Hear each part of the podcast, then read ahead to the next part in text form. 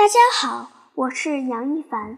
今天我要跟大家分享的是斑羚飞渡红奶羊八。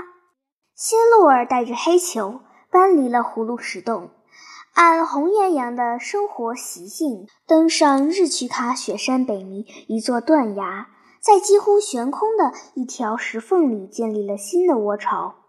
转眼间又过去了两个月，黑球的牙齿已长齐。并越来越尖利了，肩胛和胸窝骨凸起一块腱子肉，长成半大的幼狼了。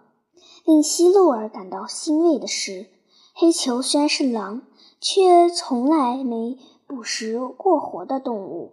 虽然生性淘气、好动好闹，但总的来说还是像羊羔那么听话、那么乖巧。只要他希洛尔一声吆喝，黑球就会从远处飞奔到他的身边，像羊羔那样摇动脖颈、甩动尾巴、伸出舌头来舔掉它羊毛上粘着的泥腥。黑球从来没有像狼那样用利爪磨尖牙，也没从来没有像狼那样在寂寞的深夜坐在冰凉的垒石上朝弦月嗷叫。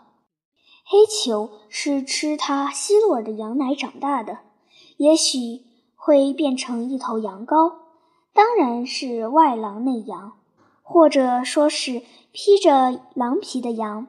他希洛尔没本事给黑球换一副羊的皮囊，但完全可以努力培养他羊的品性。希洛尔决心试一试。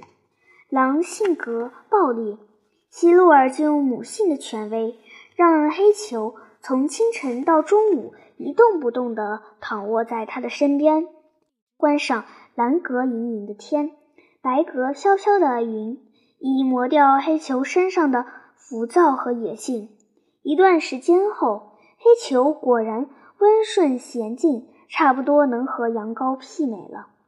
狼嗓音嘶哑高昂，叫声凄厉，很不中听。希洛尔就耐心的示范，咩，气出丹田的，在食草的羊肠缭绕巡回，音调平缓而节奏起伏，蕴含着柔美与宁静。咩咩，黑球学得相当努力，虽音调仍然跌宕太大，怪声怪气，非狼非羊。但比纯粹的狼嚎要顺耳的多了。在重塑黑球性格的过程中，最难的课题就是改变黑球的食谱。红岩羊吃草，特别爱吃带着露珠的翠绿的草叶，脆嫩爽口，汁液甘甜，简直是一种享受，不亚于人类吃满汉全席。希洛尔一门心思想教会。黑球享用青草，咩咩。希洛尔一面叫唤，一面做示范动作，唰的用牙齿齐展展地啃下一团草叶，用舌头卷进嘴去，放在牙床上细嚼慢磨。吃吧，宝贝，当你学会了吃草，你就变成真正的羊了。希洛尔充满信心地用眼神鼓励着黑球。黑球好奇地在草面上抓抓、刨刨、嗅嗅、闻闻，他正在模仿时期，学着希洛尔的样，也啃了团青草，刚嚼了一口，便噗的一声吐了出来，还使劲地甩动下巴额，那痛苦难忍的鬼样子，就像误吃了毒药。任希洛尔怎样引导。他也不肯去啃咬青草了。希洛尔不甘心重塑黑球性格的努力就这样轻易失败了。他想，黑球吃饱了他的奶汁，自然不肯去吃草了。饥饿是动物最优秀的教师，用饥饿来迫使黑球把青草列入自己的食谱，也许不失为一种好方法。于是第二天。他整整一天不给黑球喂奶，任黑球哀叫乞求，任黑球可怜巴巴的一遍又一遍表演摇尾巴、竖蜻蜓等小节目，他就是不让黑球钻到自己的怀里来。到了黄昏，黑球已饿得叫声暗哑，脚步发软，是时候了。希洛尔想，饥饿这位最优秀的教师该粉墨登场了。他走到了一块长着美味极了的苜蓿地里。为了吸引黑球的视线，并撩拨他的食欲，希洛尔将啃吃草叶的动作夸大到了艺术表演的程度，觉得满口留香，觉得心旷神怡。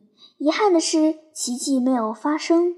黑球对紫花苜蓿不屑一顾，连闻都不想去闻。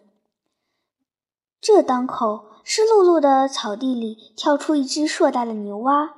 黑、黄、绿三种颜色杂斑的蛙背，在阳光下闪烁炫目的光彩。